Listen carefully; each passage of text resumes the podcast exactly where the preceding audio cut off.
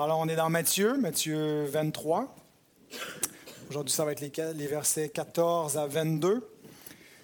Et on va parler des conducteurs aveugles et menteurs. Au début, j'avais juste les conducteurs aveugles, mais je me suis rendu compte aussi que l'autre euh, épithète était euh, assez présent dans, dans le texte, alors j'ai modifié mon titre.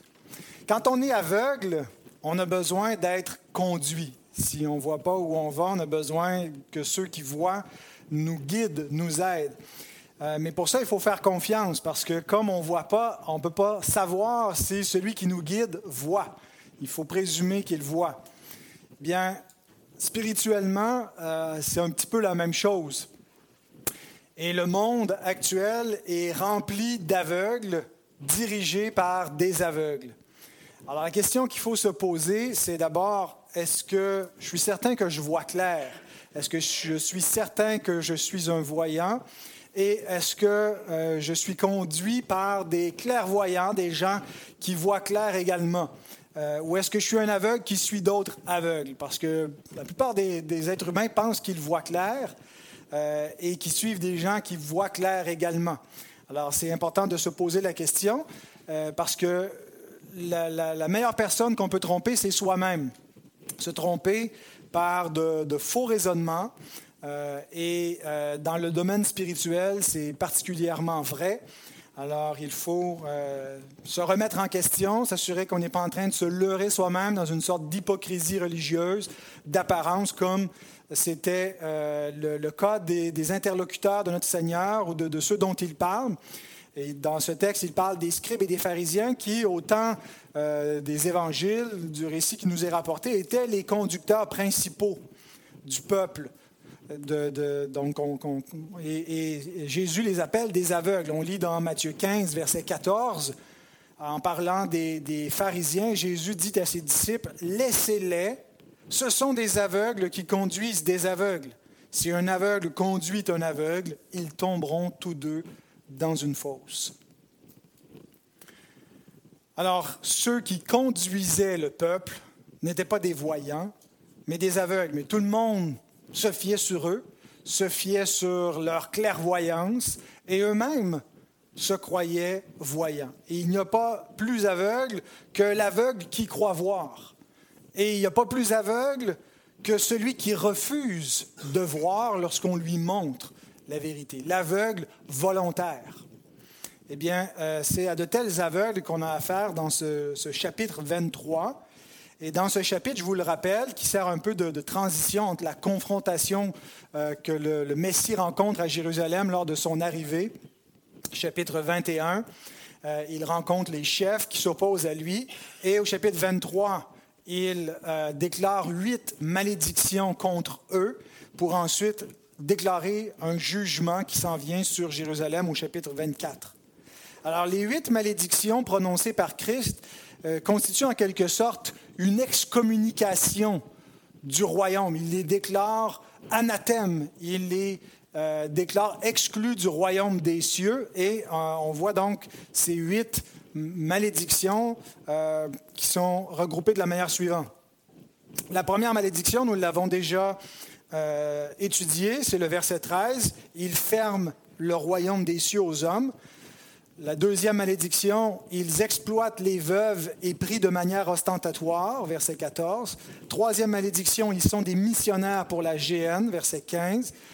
Quatrième malédiction, ils jurent faussement, verset 16 à 22. Donc deux à quatre seront les malédictions qu'on va étudier aujourd'hui. Ensuite, la cinquième fois où Jésus prononce malheur contre eux, c'est euh, versets 23 et 24, ils pratiquent ce qui est secondaire et négligent ce qui est essentiel. Sixième malédiction, ils sont purs en dehors, mais impurs en dedans. Septième, ils sont des sépulcres blanchis. Et huitième, ils sont solidaires de ceux qui persécutent les justes. Alors voilà le programme pour le chapitre 23 dans son, dans, son entièreté, mais surtout le, la, portion qui concerne les, euh, les malheurs, malheurs à vous, scribes et pharisiens. Alors, je vous invite à vous lever. Nous allons lire trois de ces malheurs à vous dans euh, les versets 14 à 22.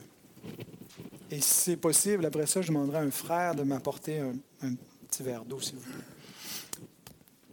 Malheur à vous, scribes et pharisiens hypocrites, parce que vous dévorez les maisons des veuves et que vous faites pour l'apparence de longues prières. À cause de cela, vous serez jugés plus sévèrement. Malheur à vous, scribes et pharisiens hypocrites, parce que vous courez la mer et la terre pour faire un prosélyte, et quand il l'est devenu, vous en faites un fils de la géhenne deux fois plus que vous. Malheur à vous, conducteur aveugle, qui dites, si quelqu'un jure par le temple, ce n'est rien, mais si quelqu'un jure par l'ordre du temple, il est engagé.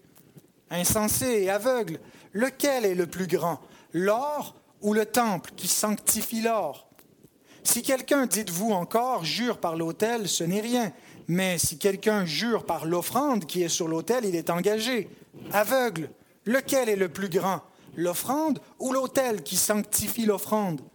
Celui qui jure par l'autel, jure par l'autel et par tout ce qui est déçu. Celui qui jure par le temple, jure par le temple et par celui qui l'habite. Et celui qui jure par le ciel, jure par le trône de Dieu et par celui qui y est assis. Demandons au Seigneur de bénir sa parole. Notre Dieu, nous sommes en présence d'imprécations, de malédictions prononcées contre les, les adversaires du royaume, ceux qui veulent fermer le royaume aux hommes, mais qui ne peuvent pas le fermer à Christ, et c'est eux qui en sont exclus par Christ lui-même. Seigneur, nous te prions de nous accorder par ta parole le discernement nécessaire pour reconnaître les, ce qui pourrait être de l'hypocrisie dans notre vie, dans notre manière d'être, pour qu'on puisse non pas tomber sous l'anathème nous-mêmes, mais être amené à la repentance. Seigneur, que tu viennes nous débusquer là où on se cache dans nos faux raisonnements et que tu nous éclaires par ta parole vivante. Donne-nous de accueillir humblement, avec simplicité de cœur, avec humilité, cette parole, qu'elle puisse agir au milieu de nous pour ta gloire. Et c'est dans le nom précieux de Jésus-Christ que nous prions. Amen.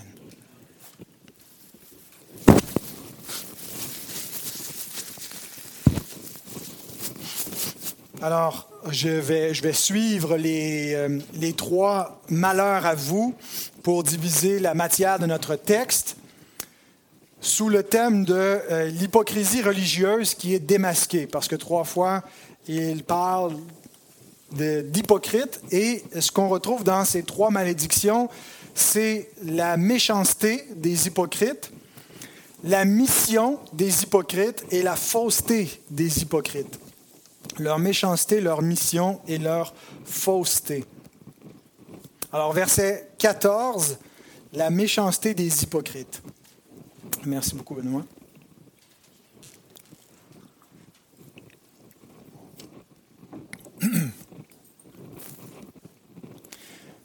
La parole de Dieu nous dit que la religion pure et sans tache devant Dieu consiste à visiter les veuves et les orphelins dans leurs afflictions. Autrement dit, à prendre soin d'eux, prendre soin des gens qui sont dans la, la vulnérabilité, qui ont des besoins.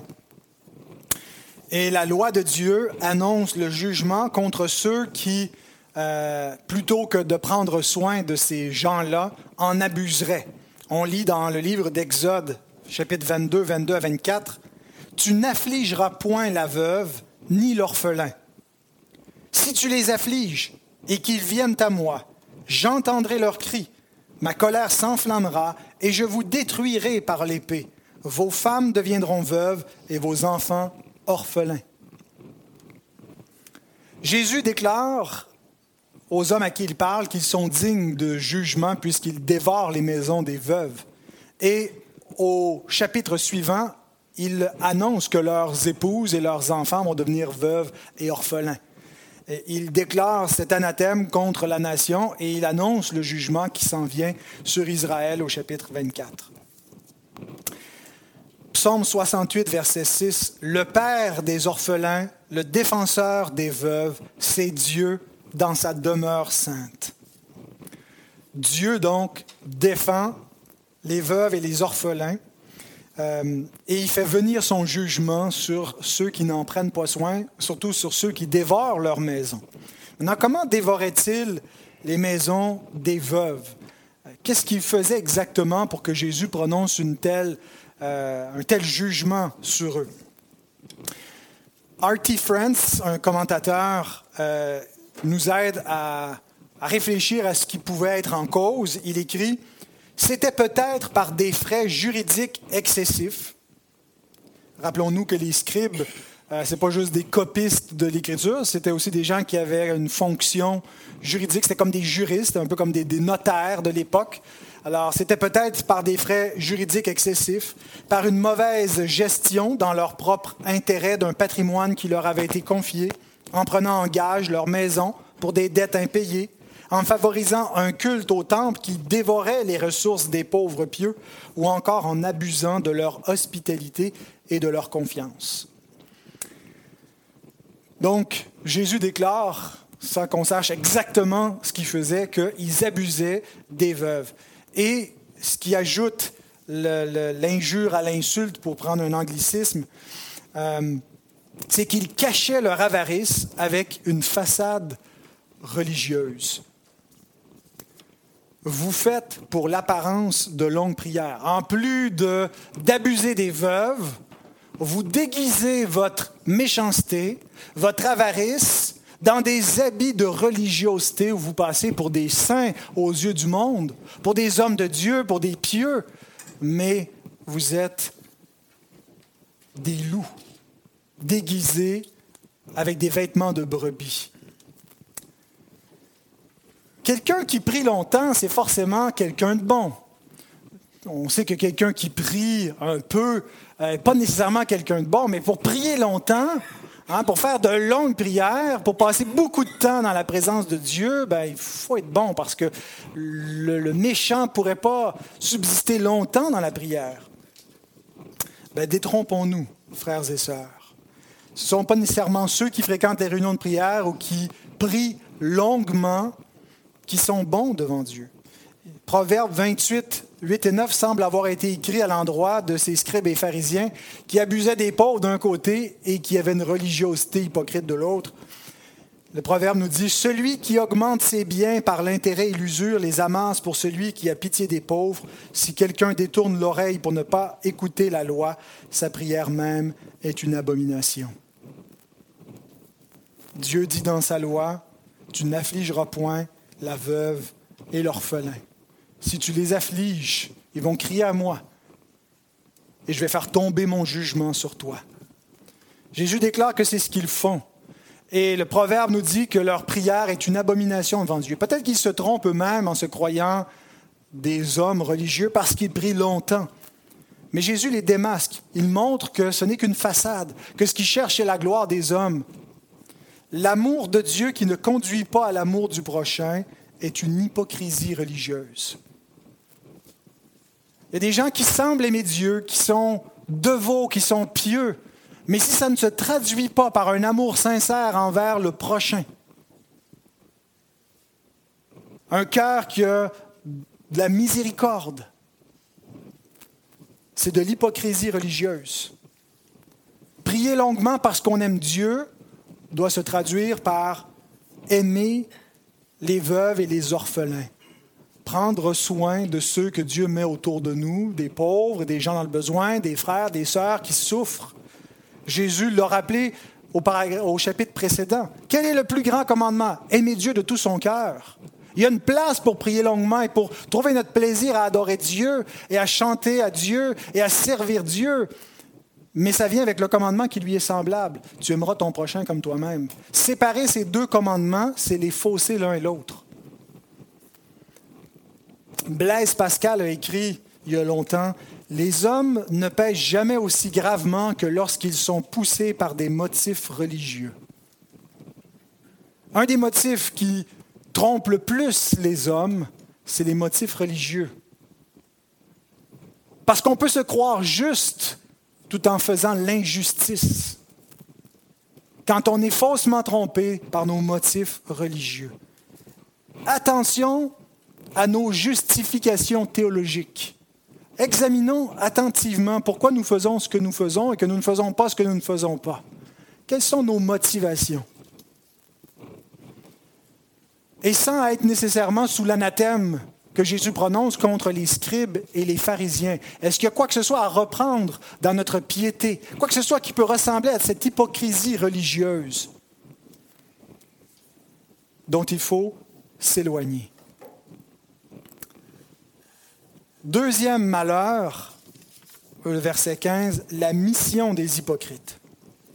Malheur à vous, scribes et pharisiens hypocrites, parce que vous courez la mer et la terre pour faire un prosélyte.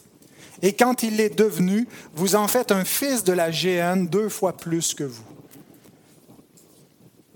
Il faisait donc du prosélytisme. Alors les enfants, un prosélyte, c'est quelqu'un qui se convertit à une religion. Faire du prosélytisme, c'est quand on essaie de convaincre les gens de notre foi. Les chrétiens font du prosélytisme, mais toutes les religions font du prosélytisme, même les athées font du prosélytisme. Ils essaient de convaincre les gens que leur façon de voir le monde, la vie, le bien, le mal, le début, la fin de l'existence, c'est leur façon de voir qui est la bonne. Alors, quel genre de prosélytisme faisaient les scribes et les pharisiens? Certains pensent qu'ils visaient la conversion de païens au judaïsme, qu'ils allaient un peu partout euh, comme des missionnaires pour amener des incirconcis à devenir des, disciples de Moïse. Et c'est possible qu'il y avait un peu de cette forme de prosélytisme, mais c'est plus probable que le genre de prosélyte qu'il faisait, c'était qu'il prenait des juifs pour en faire des pharisiens. Il prenait déjà des, des, circoncis pour en faire des gens qui étaient plus rigoureux encore dans leur observation de la loi et les convertir au pharisaïsme. Ils étaient zélés pour faire des convertis, mais ils faisaient des convertis qui devenaient deux fois pires qu'eux. une chose qu'il faut savoir, c'est que la fausse religion fait du prosélytisme et elle en fait souvent parmi les chrétiens. On, a dit en commençant le chapitre 23 que Jésus allait exposer les traits de la fausse piété, les traits de la fausse religion dans ce chapitre-là. Et un des terreaux parmi lesquels les, les hypocrites religieux travaillent, c'est parmi les vrais chrétiens.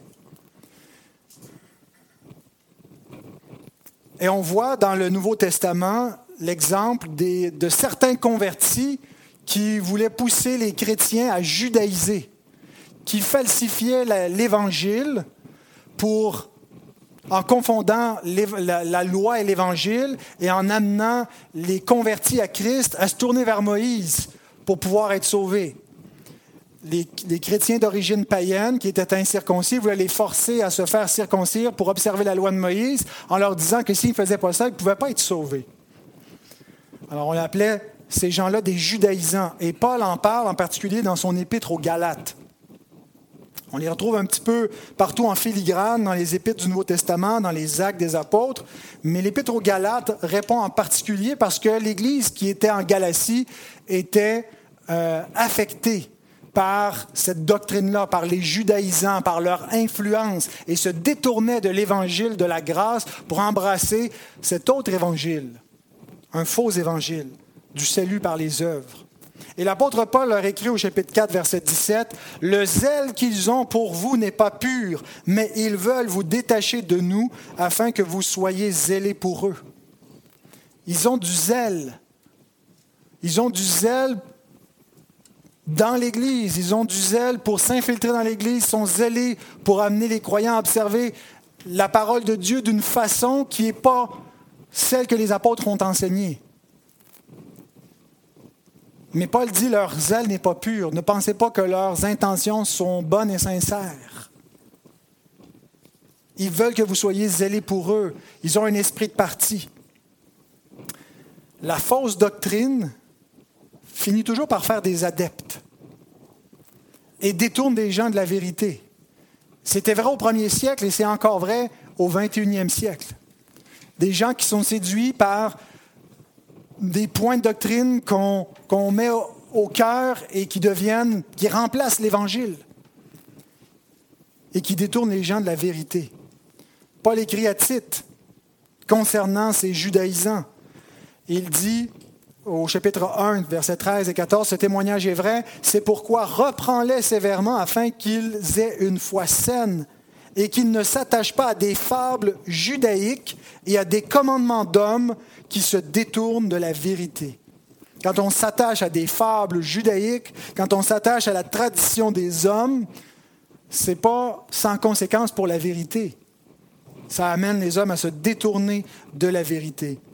Aujourd'hui, on tend à considérer, dans notre contexte de pluralisme religieux, que les différentes croyances religieuses, c'est banal, c'est d'ordre secondaire. C'est la liberté de conscience qui importe. Chacun peut croire ce qu'il veut, chacun est libre. D'une certaine façon, c'est vrai. On ne voudrait pas que l'autorité politique prenne la, responsabilité de, de fixer l'orthodoxie. On croit à cette liberté, que chacun puisse être libre de croire ce qu'il veut, mais ça ne veut pas pour autant dire que c'est banal de croire ce qu'on veut, que c'est sans conséquence que le pluralisme, que prendre un petit peu d'ici, un petit peu de là, puis de se former, on appelle ça le syncrétisme, sa, propre doctrine en prenant plein de doctrines différentes, puis on se fait notre propre religion, comme c'est bien la tendance aujourd'hui, que c'est banal. Jésus considère ces hommes comme des missionnaires de l'enfer. Il ne considère pas que leur influence est vénielle, qu'elle ne fera pas beaucoup de dommages, en autant que la vérité soit présente, elle peut bien cohabiter avec l'erreur, ça, ça c'est pas si grave que ça. Beaucoup de gens se, consolent par le fait que euh, les gens croient en Dieu, croient en un certain Jésus, c'est suffisant, alors qu'il y a toutes sortes de doctrines mélangées qui, qui trompent les hommes et qui les empêchent de véritablement comprendre l'Évangile et de véritablement recevoir la grâce de Dieu. Et il y a un formidable contraste entre le verset 13 et le verset 15. D'un côté, ils ferment le royaume des cieux et de l'autre côté, ils ouvrent l'enfer, la géhenne. Ils ferment la porte du royaume, mais ils ouvrent le chemin vers l'enfer. On retrouve cette dualité entre les fils du royaume et les fils de la géhenne, selon l'expression que Jésus utilise pour les décrire. Vous en faites un fils de la géhenne deux fois plus que vous. La géhenne, donc, qui est une image pour nous parler de l'enfer. Un lieu où on allait, un dépotoir, où il y avait des verres, où il y avait du feu pour brûler les déchets. Et Jésus utilise cette image-là, connue par le peuple juif, pour parler d'une réalité éternelle, d'un feu qui ne s'éteint point et de verre, de verre qui ne meurt point pour nous parler d'un jugement à venir en nous disant que ceux qui s'en vont à la perdition sont des fils de la géhenne par contraste aux fils du royaume. Alors ne prenons pas à la légère l'erreur doctrinale. Il y a des, opinions théologiques qui sont secondaires, qui sont de deuxième ordre, on dit adiaphoriques, qui ne sont, qui sont pas dangereuses. On peut avoir des opinions divergentes sur certains points, mais il d'autres points de doctrine lorsque l'Évangile est en jeu, lorsque la doctrine du Christ est en jeu. Qui est le Christ, la doctrine de Dieu? Quel Dieu on adore? C'est en jeu. C'est tout ou rien. Paul écrit aux Galates, Voici, moi, Paul, je vous dis que si vous vous faites circoncire, Christ ne vous servira à rien. Et j'affirme encore une fois à tout homme qui se fait circoncire qu'il est tenu de pratiquer la loi tout entière. Vous êtes séparés de Christ, vous tous qui cherchez la justification dans la loi, vous êtes déchus de la grâce. C'est pas banal. Il dit vous êtes séparés de Christ, vous êtes déchus de la grâce. Vous êtes anathème, vous tombez sous cette, cette malédiction prononcée par Christ. Malheur à vous. Alors ah, peut-être en lisant ça, on se dit, mais c'est vraiment pas une tentation dans ma vie d'aller me faire circoncire et de vouloir observer la loi de Moïse. Mais le point bien aimé, c'est pas seulement de retomber dans la même, exactement la même erreur théologique des judaïsants du salut par les œuvres. Nous sommes déchus de la grâce si nous mettons autre chose au cœur de notre foi que Christ lui-même. Il y a des églises qui prêchent peut-être pas la loi comme moyen de salut, mais qui prêchent toutes sortes d'autres choses que Christ et l'évangile de Christ au centre. qui parle beaucoup des relations, puis de l'estime, puis de la vie en général, puis des bonnes petites leçons de vivre sur comment vivre maintenant. Mais si c'est seulement pour maintenant que nous espérons en Christ, c'est juste pour améliorer notre vie présente, puis avoir de meilleurs préceptes et de sagesse pour vivre, nous sommes les plus malheureux de tous les hommes parce que nous allons passer à côté de notre salut final. Si nous nous mettons nous-mêmes au centre de notre foi, si nous sommes obsédés par notre propre vie, par notre propre bien-être, par notre propre épanouissement, et que ce n'est pas Christ qui est l'objet de notre foi, de notre prédication, de notre confiance, nous sommes déchus de la grâce. Alors attention, bien-aimés, parce que la fausse religion est une religion missionnaire. Elle publie des livres, elle a des séminaires de théologie, elle a des synagogues un peu partout dans le monde. Elle a des prophètes, elle a des porte-paroles. N'allons pas penser que nous sommes complètement immunisés de cette mentalité et que nous ne pouvons d'aucune façon devenir des adeptes et des disciples. Ils sont en mission. Troisième malheur, verset 16 à 22, on va lire juste le verset 16 d'abord la fausseté des hypocrites. Malheur à vous, conducteurs aveugles, qui dites, si quelqu'un jure par le temple, ce n'est rien, mais si quelqu'un jure par l'or du temple, il est engagé. Ici, on peut remarquer une, variante. Jésus ne dit pas seulement Malheur à vous, scribes et pharisiens hypocrites, mais euh, il remplace cette expression habituelle par Malheur à vous, conducteurs aveugles. Et trois fois dans cette section, qui, regroupent la même malédiction, Jésus les traite d'aveugles. Au verset 16, au verset 17 et au verset 19. L'hypocrisie religieuse est triplement aveugle, c'est ce que ça veut dire. Il les traite aussi d'insensés.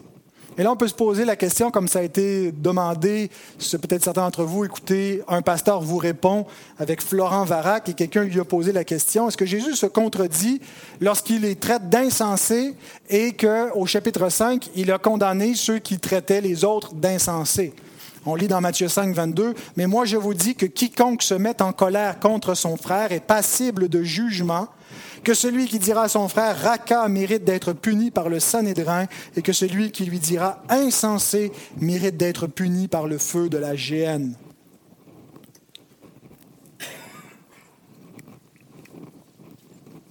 C'est exactement le même mot que Jésus utilise ici pour les traiter d'aveugles insensés. Mais Jésus agit ici à titre de juge et non pas dans un conflit personnel. L'apôtre Pierre nous dit qu'il ne rendait pas l'injure à ceux qui l'insultaient. Que ce n'est pas dans un, optique, quand, Jésus se faisait offenser par les hommes, il ne rendait pas l'injure, il ne se mettait pas à, les invectiver, il les laissait faire.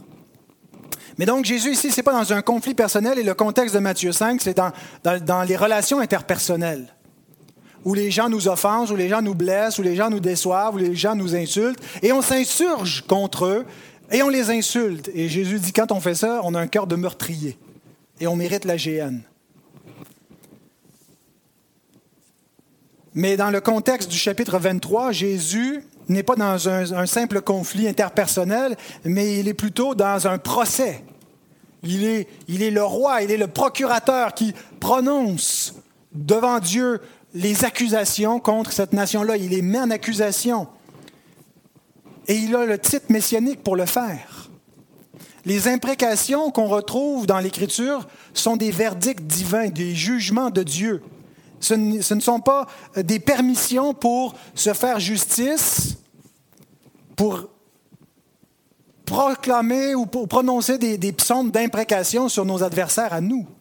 D'une certaine façon, on prononce les imprécations et le jugement et l'anathème sur tous ceux qui rejettent Christ, mais ce n'est pas une affaire personnelle, ce n'est pas nos ennemis à nous. Ce qu'on dit aux hommes, c'est qu'ils sont ennemis de Dieu tant qu'ils ne se convertissent pas à Christ.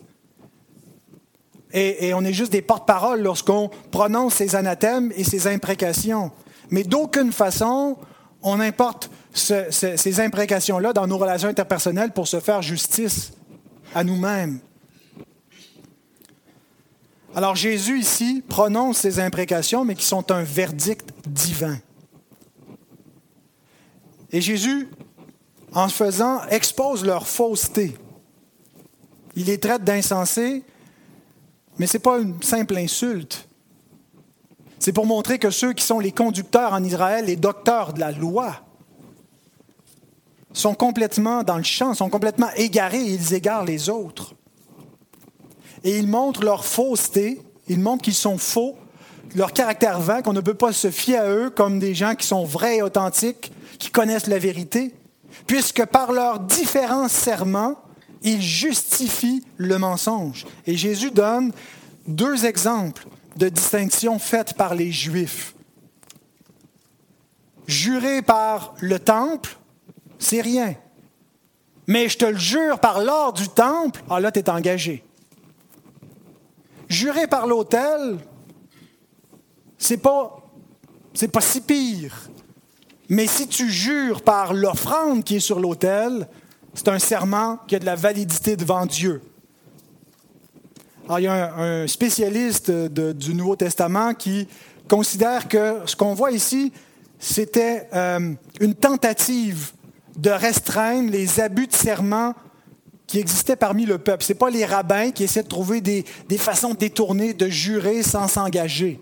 C'est plutôt que les rabbins constataient que les gens juraient à qui mieux mieux, comme on entend encore aujourd'hui. Je te le jure, je te le jure. Hein, les gens passent leur temps à jurer, à promettre, à, prêter serment, alors que ce n'est pas nécessaire. Puis on sait que la moitié du temps, ils ne disent pas la vérité. Quand on veut jurer, c'est parce qu'on veut vraiment convaincre l'autre qu'on dit la vérité, alors qu'il n'en est rien. Alors pour restreindre ces abus-là, ben, les rabbins faisaient des distinctions en disant ben, écoutez, faites attention, il y a certains serments qui vous engagent vraiment que si vous le dites, ben, vous vous parjurez si c'est faux. Alors, ils faisaient ces exemples-là. Ben, si vous jurez par le temple, c'est différent que de jurer par l'ordre du temple. Jurer par l'ordre du temple, vous ne devez pas vous parjurer. Alors, peut-être que c'est effectivement le cas, que ce n'est pas eux-mêmes qui essayaient de un stratagème pour pouvoir mentir tout en prêtant serment. Mais on ne combat pas le mensonge en compromettant la vérité. La seule arme que nous ayons contre le père du mensonge, c'est la vérité, et non pas des demi-vérités, parce qu'une demi-vérité est un demi-mensonge.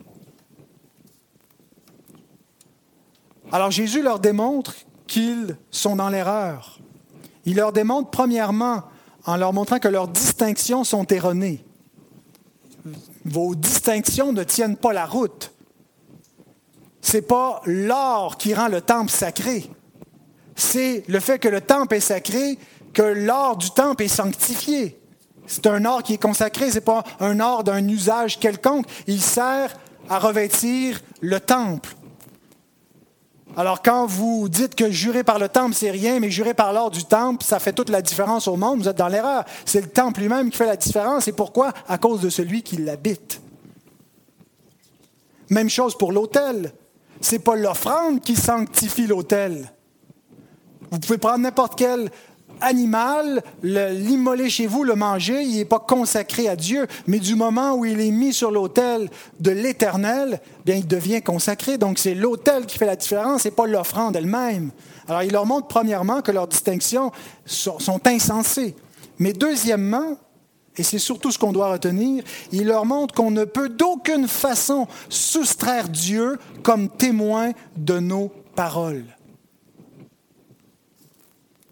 versets 21 et 22. Celui qui jure par le temple, jure par le temple et par celui qui l'habite. Celui qui jure par le, ciel, jure par le trône de Dieu et par celui qui y est assis.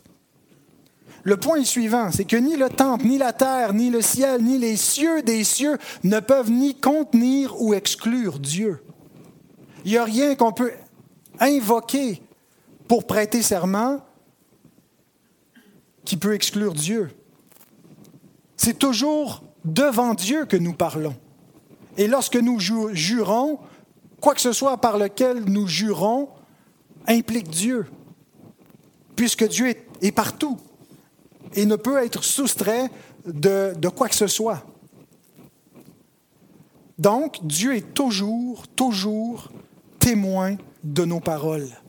Et c'est pourquoi que même sincèrement, il n'y a aucune parole qu'on peut dire qui soit fausse et qui soit justifiée, qui, qui passe inaperçue devant Dieu, qui ne nous lie pas devant Dieu. Jésus dit ceci dans, Jean, dans Matthieu 12, 36, 37, Je vous le dis, au jour du jugement, les hommes rendront compte de toute parole vaine qu'ils auront proférée. Car par tes paroles, tu seras justifié et par tes paroles, tu seras condamné. Pensez à cela. Pensez à cela, les enfants. Toutes les paroles que vous dites sont enregistrées devant Dieu. Tout ce que vous dites, vous le dites devant Dieu. Pensons à tout ce qui sort de notre bouche.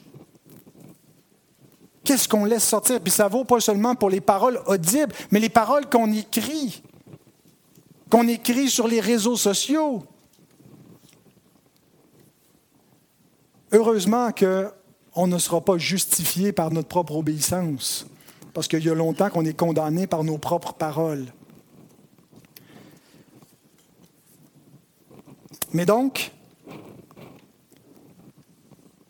nos paroles sont toujours coram deo devant Dieu. D'aucune façon, on ne peut soustraire Dieu comme témoin de ce qu'on dit. Maintenant, quand on jure, il y a quelque chose de, plus sacré encore que le simple discours de tous les jours. Quand on jure, on s'arrête, puis il y a quelque chose de solennel. Alors, jurer faussement, c'est profaner le nom de Dieu. Mentir sans jurer, c'est aussi profaner le nom de Dieu. Mais le faire en jurant, c'est le faire le point levé contre Dieu, délibérément. Et Dieu nous dit dans Lévitique 19, 12 que quelqu'un qui agit ici ne restera pas impuni. Mais que ce soit avec ou sincèrement, nos paroles doivent toujours être vraies. Et c'est là où Jésus veut amener ses disciples, c'est là où il veut amener les enfants du royaume qui ne sont pas des fils d'AGN et qui ne sont pas les enfants du père de mensonge, mais du père de la vérité, qui sont des enfants de vérité. Il dit dans Matthieu 5, 37 que votre parole soit oui, oui, non, non. Ce qu'on y ajoute vient du malin.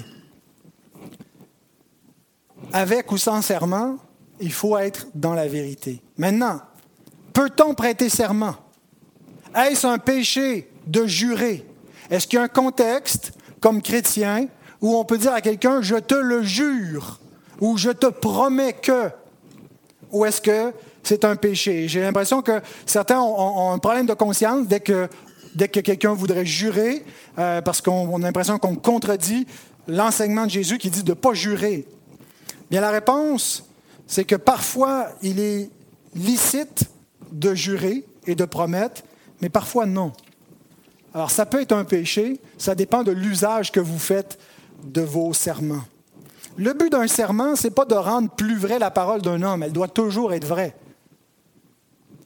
Ce n'est pas qu'on a le droit de ne pas dire la vérité quand on ne jure pas, mais si on jure, il faut dire la vérité, sinon on s'en va en enfer. Le but d'un serment, c'est quoi? C'est de donner une garantie quand c'est nécessaire. Hébreux 6, 16. Or, les hommes jurent par celui qui est plus grand qu'eux, et le serment est une garantie qui met fin à tous leurs différends.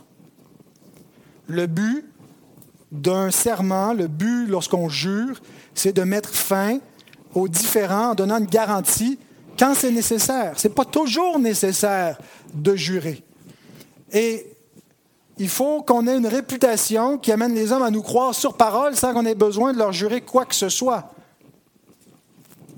Si les gens n'ont pas confiance dans nos paroles, ce n'est pas simplement parce que ce sont des gens qui se méfient, ça peut être le cas, mais le problème peut venir parce qu'on manque de fiabilité, parce qu'on ne fait pas ce qu'on dit. Alors, ça ne doit pas être le cas. Ce qui doit nous caractériser, on doit être des gens de parole, on doit être des gens de vérité. Pour nous, ça doit être une question de conscience que de dire la vérité, parce que ce qui caractérise l'hypocrisie religieuse, c'est que ça ne te dérange pas de dire à peu près la vérité, puis d'amalguer ça dans un certain degré relatif d'approximation, où on ne sait pas trop si c'est vrai, mais les enfants du royaume doivent être reconnus pour ceux qui disent la vérité, dont on peut avoir confiance dans leurs paroles.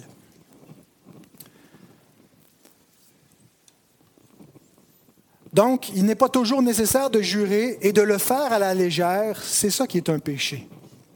De jurer pour impressionner, de jurer sans réfléchir, de jurer juste pour convaincre en impressionnant les autres ou parce que les autres exigent de nous qu'on jure alors que ce n'est pas nécessaire, c'est un péché.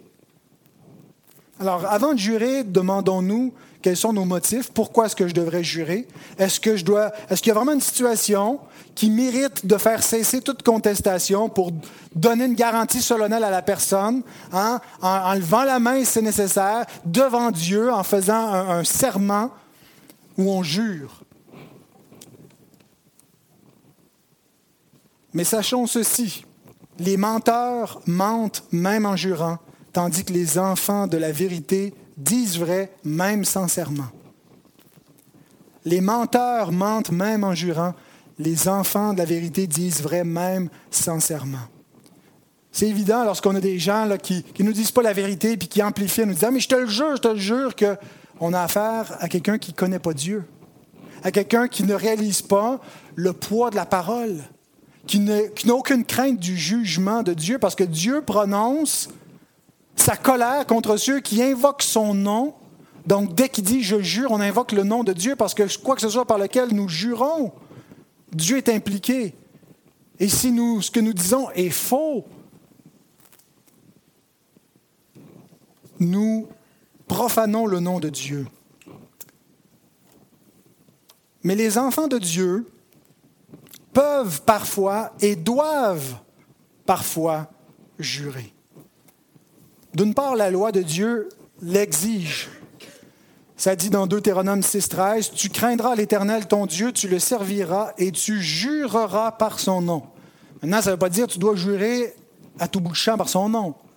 Hein, chaque fois que tu dis une parole, rajoute euh, que tu jures au nom de l'Éternel. Mais lorsque tu auras à jurer, tu n'auras pas crainte de jurer par le nom de ton Dieu. En sachant que le nom de Dieu est saint, que ça évoque la crainte et que tu vas jurer par le nom de Dieu.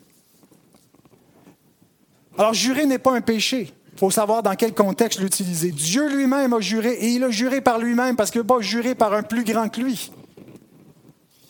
Jésus a juré lorsqu'il a été mis en accusation et qu'on lui a adjuré devant Dieu de répondre, il a répondu sous serment. L'apôtre Paul dit souvent dans ses épîtres, Dieu m'est témoin. Donc c'est une formule où il, il s'assermente lui-même. Il parle sous serment.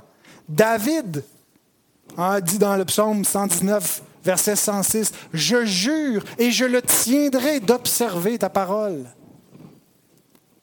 Alors quand faut-il jurer?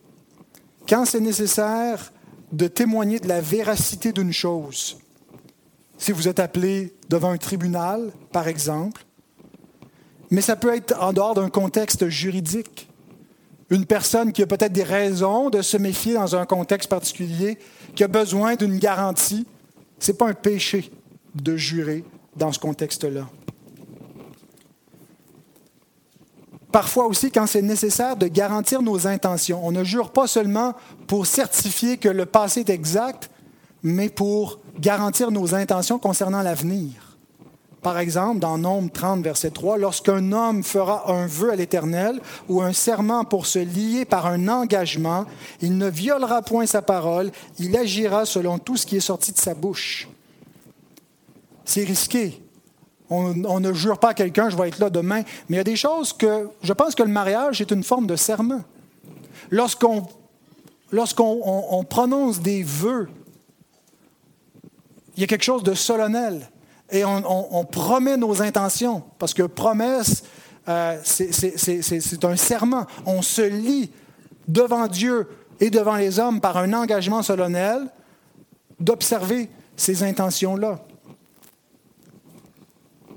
Et donc, il y a des contextes comme ça où on fait alliance, où on, on promet nos intentions. Alors, attention, soyons prudents parce qu'il y a des conséquences pour jurer à la légère ou pour jurer faussement. Jacques 5.12, avant toute chose, mes frères, ne jurez ni par le ciel, ni par la terre, ni par aucun autre serment, mais que votre oui soit oui, que votre non soit non, afin que vous ne tombiez pas sous le jugement. Je ne pense pas ici que c'est un interdit absolu. Je pense que c'est le même interdit que Jésus donne, que ce ne soit pas dans, dans quelque chose qui revient constamment dans votre discours de tous les jours, de jurer par ci, par ça, mais que vous preniez l'habitude d'être des hommes de parole, puis que votre oui soit oui et que ça soit suffisant. Et donc, il ajoute qu'on va tomber sous le jugement si on, on jure à la légère ou faussement. Aussi, pourquoi il faut faire attention, c'est parce qu'il y a bien peu de choses qu'on peut garantir. Matthieu 5, 36, Ne jure pas non plus par ta tête, car tu ne peux rendre blanc ou noir un seul cheveu. Il y a peu de choses qu'on contrôle. Alors avant de promettre pour le lendemain, hein, disons plutôt si Dieu le veut, parce qu'on ne contrôle pas grand-chose dans la vie. Mais ça ne veut pas dire qu'on ne peut jamais rien on promet nos intentions, comme je dis dans le mariage. Je n'ai pas la certitude que je vais réussir à, remplir parfaitement mon rôle d'époux et être fidèle jusqu'à ce que la mort nous sépare. Mais je promets solennellement devant Dieu, et c'est ce que j'ai fait hein, le 5 juin 2004, que j'essaierai de le faire. Euh, et, on promet nos intentions. Et donc, on doit. Euh, il y a des contextes où on peut euh, solennellement manifester nos intentions de cette façon-là, et c'est bien de le faire, et on peut le faire devant Dieu et par le nom de Dieu. Mais bien aimés, les chefs religieux étaient des menteurs parce qu'ils étaient du monde, parce qu'ils étaient du malin, parce qu'ils ne connaissaient pas Dieu. Ils, ils, parlaient faussement, ils utilisaient des, distinctions euh, factices dans leurs serments, parce que pour eux, la parole n'avait pas si d'importance. Mais l'Église, c'est le royaume de vérité. L'Église ne doit pas être caractérisée par cette hypocrisie religieuse. Éphésiens 4, 25, c'est pourquoi renoncer au mensonge. Nous sommes menteurs par nature. Ça demande, ça fait partie de notre sanctification progressive que de renoncer au mensonge, à notre tendance à, à mentir sous différentes formes, par la flatterie, par différentes façons où, où nous ne sommes pas vrais, nous ne sommes pas dans la vérité. Renoncez au mensonge et que chacun de vous parle selon la vérité à son prochain, car nous sommes membres les uns des autres. La vérité doit caractériser nos rapports les uns avec les autres. Prions. Seigneur, nous voulons te remercier pour ta parole qui est la vérité. Et nous voulons te remercier parce qu'elle expose le mensonge, elle expose l'hypocrisie des hommes. Et Seigneur, on sait que n'eût été de ta grâce, c'est ce que nous serions, des hypocrites religieux, la méchanceté du cœur, où on est centré sur nous-mêmes et on n'a pas égard aux autres, même à ceux qui souffrent, aux plus faibles. Seigneur, que tu puisses nous délivrer de, tout ce royaume des ténèbres, de cette hypocrisie, de cette méchanceté du cœur, que tu puisses nous préserver de la tromperie qui existe, parce que Seigneur, on sait que la fausse religion fait des ravages et qu'elle cherche à pénétrer, Seigneur, l'Église. Mais on veut bien garder la porte, la porte du royaume, non pas pour exclure les hommes, mais pour exercer fidèlement le pouvoir des clés du royaume, pour admettre les hommes dans le royaume, mais par la parole de vérité. Donne-nous le courage d'appliquer cette parole de vérité, Seigneur, dans un monde de mensonges. Il y a un prix à payer, c'est difficile, il faut du courage. Et Seigneur, on a besoin de ta grâce. On a besoin de ta grâce pour devenir de plus en plus semblable à Christ, notre roi. Alors, notre Dieu, c'est en son nom que nous te prions. Et c'est pour ta gloire. Amen.